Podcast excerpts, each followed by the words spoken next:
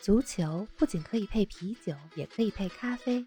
足球不只是感性欢呼，也有理性分析。足球不只有皇马、巴萨、梅西、C 罗，也有不为人知但值得歌颂的球队和球员。足球不只是九十分钟的体育比赛，可以贯通世间万象，纵横五洲四海。足球小世界，世界大球场，一杯咖啡的时间，陪你聊足球，但不止于足球。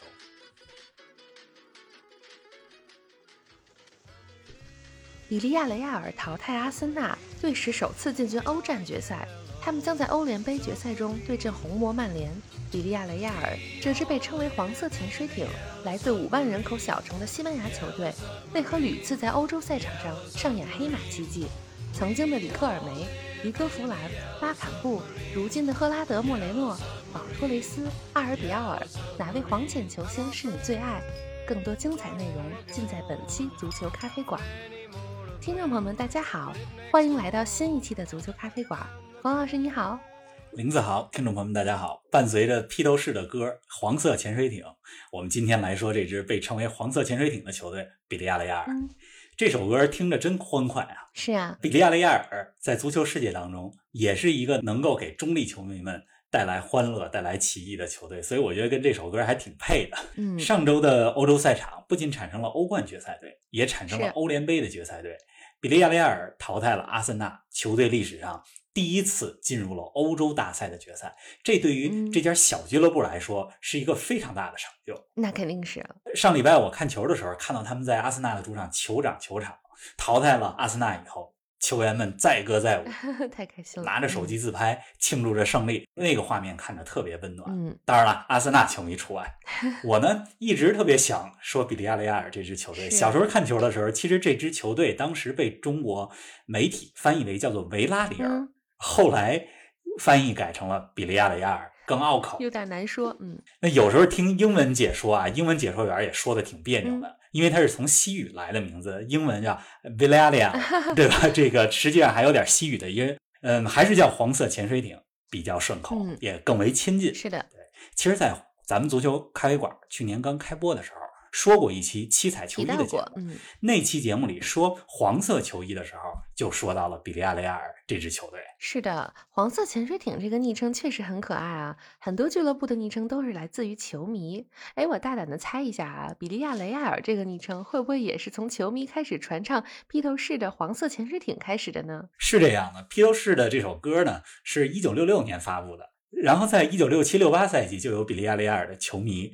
在主场唱着这个黄色潜水艇的歌来助威，这昵称呢就是这么来的。黄色潜水艇嘛，首先你这球衣颜色得是黄色的，对吧？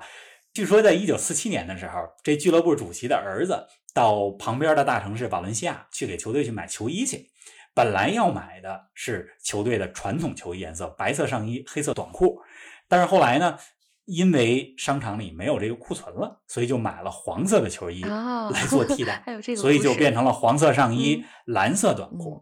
对，二零零二年之后，这家俱乐部才把球衣、球裤的颜色全部改成了黄色，就全黄的颜色。那潜水艇呢？呃，其实也和这支球队比较低调的身份是相配的，潜水嘛，是对吧？不露面。而且他们来自的城市比利亚雷亚尔只有五点五万人口。他们的主场陶瓷球场容纳量是二点三万人，什么意思呢？就是说，如果这个球场坐满了，而且来的都是本地人，那基本上就装下了本地人的百分之五十，就一半。是。另外，这支球队呢，也被球迷们称为就是西甲球迷的第二主队。为什么呢？因为人人都爱比利亚雷尔，因为这支来自小城的球队创造过非常多的奇迹，尤其是在欧洲赛场。今年呢是他们第一次进入到欧联杯的决赛，但是呢他们在欧洲赛场这已经是第五次进到欧冠或者欧联的四强了，只不过只是第一次进决赛而已。在这支球队九十八年的历史上，其实大部分的时间都在二三级别联赛，就是低级别联赛当中混迹。这一九九八年才第一次征战西甲。啊，刚才你已经讲到了，这支球队有着大家非常耳熟能详的一些球星，比如说像塞纳、卡佐拉、里克尔梅，还有咱们现在 北京国安的前锋巴坎布，也是出自于比利亚雷亚尔、迭戈·弗兰等等。我是非常喜爱比利亚雷亚尔的，希望疫情结束以后吧，呃，下次再到西班牙的时候，能到他们的球场去看一看。是他们的球场现在叫陶瓷球场，哎但是其实我更喜欢他们原来的名字。原来叫做情叫什么呢歌球场，啊，原来叫那更加的 浪漫了。那更浪漫了。嗯对，是啊，哎，说完了黄色潜水艇这个昵称背后的故事，咱们把目光转向他们在赛场上的表现吧。他们在欧联杯半决赛当中淘汰了阿森纳。虽然说阿森纳实力已经大不如温格时期，但说句颇有些调侃的话，人家也是准备好要参加欧洲超级联赛的球队呢。比利亚雷亚尔确实了不起啊！快来给我们评价评价他们这个赛季的表现吧。这阿森纳不仅欧洲超级联赛参加不了了，呃，下赛季的欧冠和欧联杯也没戏了，也参加不了 了。咱们还是回到黄色潜水艇。好，这个赛季，比利亚雷亚尔目前在西甲当中排第六、第七的位置，应该说是在预期之内。因为从他们的球员身价、工资总额来说，本来就预算就在西甲的第五、第六名的样子，嗯所以他们的排名是相符的。嗯那在欧洲赛场上呢，这个赛季他们表现的特别棒。进入欧联杯决赛之前，一共踢了十四场比赛，这十四场比赛十二胜两平，没有输过任何一场，嗯，这个战绩相当不错。好了。嗯哎，也许有人会说说说比利亚雷亚尔运气比较好，遇到阿森纳之前，他们没碰到五大联赛的球队，所以晋级之路比较平坦。但是你仔细看看他们在淘汰赛当中的几个对手，其实都不容易打。萨尔茨堡红牛，这是从欧冠下来的球队；基辅迪纳摩也是欧洲的劲旅啊，也是从欧冠下来的；布拉格斯拉维亚，这是淘汰过英超莱斯特城的球队。嗯，所以是过了这几关以后，在半决赛当中才遇到了阿森纳。那现在这支比利亚雷亚尔这支球队呢，最大牌的球星，其实我觉得啊是两个人，个一个是前锋赫拉德·莫雷诺。嗯这个赛季呢，莫雷诺在西甲当中已经进了二十个球，在射手榜上仅次于梅西和本泽马。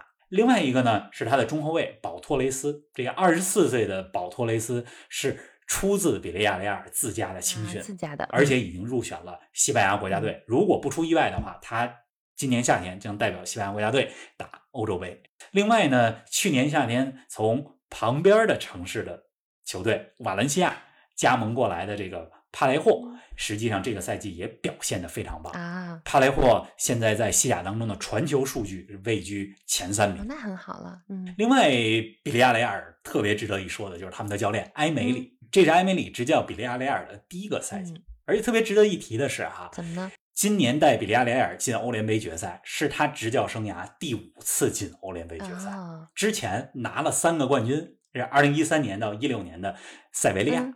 拿了一个亚军，是二零一九年他带着阿森纳啊。进到了欧联杯的决赛，只不过决赛当中输给了切尔西。所以这个埃梅里呢是一个非常有本事的教练，而且他在执教黄潜之前，嗯。分别执教过大巴黎和阿森纳这两家大俱乐部，但都不是特别成功。啊，在大巴黎的时候，咱们之前说欧冠当中最大的一个逆转就是是 巴黎对巴萨，呃，应该是二零一七年嗯，大巴黎首回合四比零领先，次回合一比六在诺坎普输球，哎太耻辱了。被惊天逆转。是当时大巴黎的主教练就是埃梅里，嗯后来他去了阿森纳，成为了温格之后阿森纳的第一任，就是接任温格的主教练，但是也不太成功，被阿尔特塔塔帅取代了。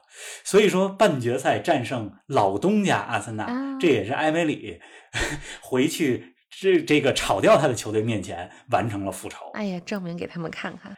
反正我觉得埃梅里这个教练，他还是和塞维利亚呀、比利亚雷亚尔啊这些中等强队比较相配。嗯，更能发挥他的作用。是的。您正在收听的是足球咖啡馆，一杯咖啡的时间陪你聊足球，但不止于足球。欢迎您在各大音频平台关注我们的节目，同时欢迎关注冯老师的足球评论公众号“冯球必侃”，让我们一起聊球、砍球、追球。哎，冯老师，说到比利亚雷亚尔和阿森纳这两家俱乐部之间，可是也有不少故事。比比如十五年前，比利亚雷亚尔作为欧冠黑马，当时进入四强，在半决赛中就是被阿森纳淘汰的。球迷们呢，开始认识黄色潜水艇，也是从那个赛季开始的。来，带我们回忆回忆他们的光辉岁月吧。说光辉岁月之前啊，咱们必须得来说一说比利亚雷亚尔这支球队和阿森纳很有故事，嗯而且和曼联也很有故事。啊你看他们今年在欧联杯决赛当中的对手就是曼联。是，嗯，咱们聊之前他的这个欧冠之旅吧，就就光辉岁月啊。那第一次就是二零零五零六赛季第二次是二零零八零九赛季。是，他们在这两个赛季的欧冠当中，都是小组赛遇到了曼联，淘汰赛遇到了阿森纳。一样的。嗯小组赛对阵曼联打过四场比赛，四场都是零比零、嗯没输过曼联。淘汰赛遇到阿森纳，两次被阿森纳淘汰，嗯一次是零五零六赛季的半决赛，一次是零八零九赛季的四分之一决赛。啊，而且特别巧的是，比利亚雷亚尔有不少球员都分别效力过阿森纳和曼联。你比如说皮雷斯卡佐拉，嗯这是在黄潜踢过球，啊也在阿森纳踢过球。再比如说拜利，现在曼联的中后卫拜利，还有曾经的迭戈弗兰、基塞皮罗西，这都在黄潜和曼联踢过球。嗯都是这些人。嗯，是很多人记住比利亚雷亚尔，实际上是从2005-06赛季的欧冠之旅开始的。那是这支球队历史上第一次征战欧冠。是当时呢，他们在小组赛当中是和本菲卡、里尔、曼联这三个队分在了一组。而且特别惊人的是，这支第一次征战欧冠的球队以小组第一出现，啊，在那个小组当中曼联垫了底儿。嗯比利亚雷亚尔排名第一。进入淘汰赛之后，他们分别淘汰了苏格兰的格拉斯哥流浪者，还有意甲的国米。这么着进了欧冠四强，第一个赛季参加欧冠就进到四强，是啊，很好，非常惊人了。嗯半决赛遇到阿森纳，首回合客场零比一输了球，次回合回到自己的主场，本来有机会扳平比分，但是阿森纳的门将莱曼在比赛中场哨响之前，我觉得是比赛快结束的时候，扑出了里克尔梅的点球。当时那个赛季的比利亚雷亚尔有着非常经典的阵容，当时他们打四四二嗯，呃，球队里边有塞纳、里克尔梅、索林、迭戈弗兰这些球员，而且还有当时还很年轻的中场卡佐拉。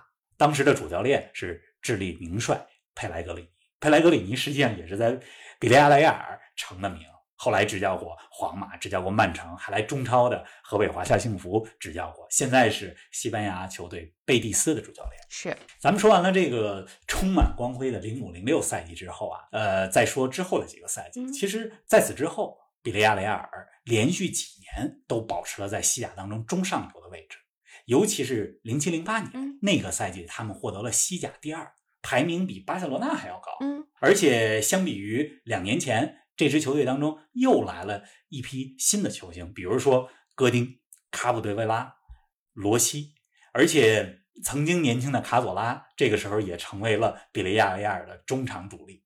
另外，皮雷斯，这是法国夺得欧洲杯的中场，也从阿森纳加盟到比利亚雷亚尔。所以那个时候的比利亚雷亚尔虽然是一个五万人的小城，嗯，但是有着很多叱咤欧洲足坛风云的人在这里效力。但是到了二零一二年，这支被人们无比喜爱的黄色潜水艇不幸降入了西乙。啊，那一年他们也是诸事不顺，但是好在就是经过了一个赛季之后，他们就回来回到了西甲，并且回来之后很，快就回来了。嗯，人家其他的球队升班马都是先为保级而战，但是他们呢持续位居西甲的中上游。过去的八年里，他们只有一回排名是十名开外，第十四位，其余赛季基本都是前六名。是这对于一个来自五万小城的俱乐部来说非常不容易。已经很好了。嗯，哎，刚才你讲的这段历史的过程中，也带出了很多球星的名字啊，他们都是从黄潜成名的，走向了更大更知名的俱乐部。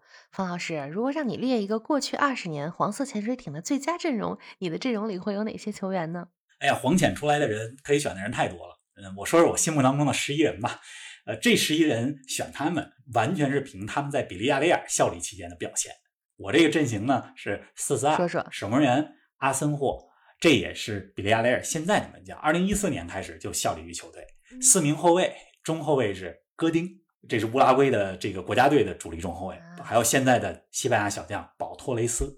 两个边后卫，右边后卫加斯帕尔，这现在也在比利亚雷亚尔踢球，他是出自黄潜青训，目前代表球队出场超过四百场了。左后卫卡普德维拉，这是西班牙二零一零年世界杯的成员，嗯，所以这是四个后卫，是四个中场，谁呢？后腰塞纳，塞纳呢也是二零零八年西班牙夺得欧洲杯冠军的主力成员，他是一位嗯巴西裔的黑人球员，后来加入了西班牙的国籍，是当时我觉得是那支西班牙队当中扮演了一个非常重要的位置，后腰嘛，对吧啊？，呃，另外一位防守型的中场布鲁诺·索里亚诺，这是比利亚雷亚尔去年退役的老队长，他也符合咱们之前说过的，呃，就是一人一城，就是职业生涯只效力过比利亚雷亚尔这一支球队。嗯布鲁诺·索里亚诺也保持着在黄潜出场的记录，四百多场。啊，两名攻击型中场，里克尔梅和桑蒂卡佐拉。嗯里克尔梅这个在阿根廷当时是被寄予了厚望啊，就是像认为他是马拉多纳的接班人，对吧？梅西之前，是这个啊大家都觉得这个阿根廷的十号位的球员最出色的是应该是里克尔梅。当然，他之后的一些这个成绩并没有完全显露出来，但是我觉得里克尔梅让他踢球的时候，我对他印象最深刻的赛季就是他在黄潜效力的二零零五零六赛季。嗯两名前锋嗯，谁呢？迭戈·弗兰，嗯还有巴坎布。啊，啊，巴坎布现在在北京国安踢球。嗯，再说几个替补呢？再说几个替补，像其实刚才咱们也提到了一些名字啊，基塞普·罗西啊、皮雷斯、卡尼、阿鲁亚·巴雷纳、阿尔瓦雷斯等等，这些我觉得都是非常棒的，不得已进入替补的这些球员啊。是所以我刚才说的这个，再重复一下刚才说的主力十一人：嗯守门员阿森霍，后卫戈丁、保托雷斯、加斯帕尔、卡普德维拉，四个中场塞纳、布鲁诺·索里亚诺、里克尔梅，还有桑迪卡佐拉，嗯前锋弗兰搭档巴坎布。这我觉得应该是比利亚雷亚尔这些年来历史最佳阵容。是啊，只不过这些球员他们都不在一个年代，嗯咱们给他拼凑在一是块儿。是啊，哎，真是满满的回忆啊！方老师，我再问个问题啊，咱们说了好几次，比利亚雷亚尔是一支来自五万人口的小城的球队，这样一支小城，甚至可以说是小镇球队，是靠什么获得成功的呢？你觉得？我觉得三点吧，嗯第一点是青训，嗯第二点是这个球会这家俱乐部有着非常聪明的经营理念，嗯尤其是转会市场上懂得怎么去错位竞争。是第三呢，我觉得是这支球队它有一种独特的精神内涵。咱们先来说青训，好啊，呃比利亚雷亚尔呢，它位于西班牙大城市瓦伦西亚附近，从俱乐部的规模没办法和瓦伦西亚比，是所以呢，在这个俱乐部像九十年代末、二十一世纪初的时候，比利亚雷亚尔就从瓦伦西亚那儿招了一些被瓦伦西亚看不上的球员、小球员到比利亚雷亚尔来青训。那么这一招还挺管用，而且这个比利亚雷尔的青训越做越有名堂。你看现在他们队中的保托雷斯、加斯帕尔都是出自于自家青训而且曼城的中场罗德里也是来自于呃比利亚雷亚尔。呃，刚才咱们说的第二点就是转会市场上，他们的操作非常智慧。二十一世纪初的时候，当时比利亚雷亚尔还没什么名气，所以没办法吸引一线球星来，所以他们就把眼光呢瞄准那些加盟了强队，但是在强队踢得并不好、并不适应的一些球星，嗯比如从巴塞罗那引来了门将雷纳，啊，从 AC 米兰引进了前锋何塞马里，嗯最著名的就是从巴塞罗那租借过来了里克尔梅。啊，是这样，这第三点呢，就是我觉得它是一家特别有独特风格、独特内涵的俱乐部。正是因为来自于小城市，所以才让这家俱乐部它和球迷之间的连接很紧密，啊，很营造出了一嗯个球队和球迷很近，球员之间呢很团结这种氛围。而且战术风格方面，从佩莱格里尼执教球队的时候开始，这支球队就是强调细腻的配合、控球这种风格，保持至今。是啊，哎，咱们的节目又要到尾声了啊。我其实作为一个不是特别了解黄色潜水艇的球迷，听冯老师讲了他们的故事之后呢，都有点冲动，想马上看看他们的比赛。说到比赛呢，大家别忘了看五月二十七日凌晨的欧联杯决赛，比利亚雷亚尔对阵曼联。我刚想跟你说，欧联杯的决赛你要看。是的，这个肯定不能错过。我知道咱们的听众当中可是有一些比利亚雷亚尔的球迷，希望呢能给我们留言，分享分享你心目中最美好的黄潜故事。那么在这期节目前还不太了解这支球队的听众，我想您一定也和我一样听得津津有味，欢迎也给我们留言，说说您的感受。那咱们下期节目不见不散。不见不散。